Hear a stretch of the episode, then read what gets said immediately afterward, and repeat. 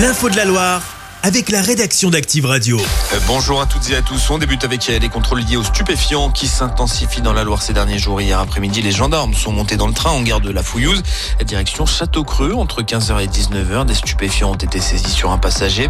Et puis mercredi soir, 8,7 kg de résine de cannabis, 2,8 kg d'herbe de cannabis et 29 000 euros en liquide ont été saisis.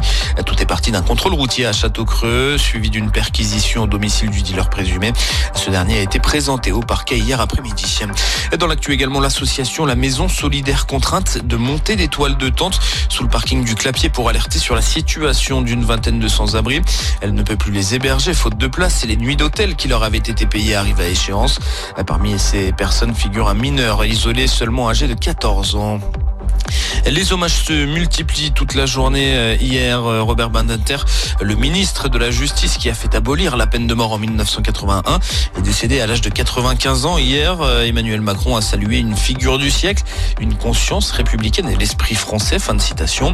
Robert Badinter qui s'est éteint 81 ans jour pour jour après avoir été raflé le 9 février 1943 par la Gestapo rue Sainte-Catherine à Lyon. En sport, du basket avec la nouvelle défaite pour le SCBVG, la septième en 8 matchs. Cette fois, les Couramiaux ont perdu 64 à 61 à l'Arena hier soir face au leader La Rochelle. Le SCBVG se retrouve dixième de Pro B. Et puis ce samedi, la chorale accueille euh, Nanterre à 18h30, l'occasion de célébrer le carnaval en venant déguiser. Une rencontre à vivre sur euh, la fréquence rouennaise d'Active avec les commentaires de Fabien Zaghini. Et puis les agriculteurs de la Loire viennent de remporter le prix Raymond Poulidor de la plus belle fresque du Tour de France, récompensé par le jury. Il l'avait réalisé le 13 juillet dernier à Montagny lors de l'étape entre Roanne et Belleville en Beaujolais. Et concernant le prix du public, les agriculteurs ligériens sont arrivés deuxième. Enfin, on vous souhaite une bonne année. Et oui, aujourd'hui, c'est le nouvel an chinois. Pour l'occasion, le Méliès Saint-François à Saint-Etienne propose un ciné-brunch en collaboration avec l'association France-Chine. Ce sera le 18 février. Sylvain Chevreton, l'un des organisateurs du Méliès, nous explique le programme des festivités.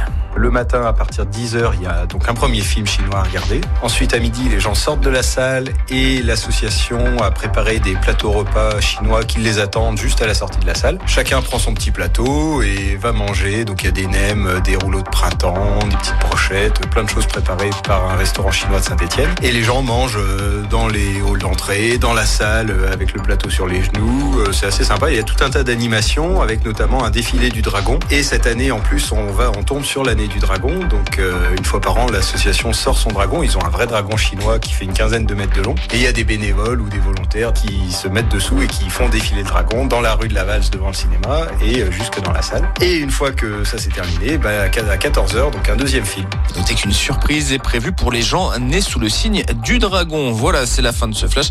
Je vous souhaite un très bon samedi sur Active. Chaque semaine, vous êtes plus de 146 000 à écouter Active uniquement dans la Loire. L'actu locale, les matchs de la SSE, les hits, les cadeaux, c'est Active. Source Médiamétrie, IR local, habitude d'écoute en audience semaine dans la Loire des 13 ans et plus, de septembre 2021 à juin 2023.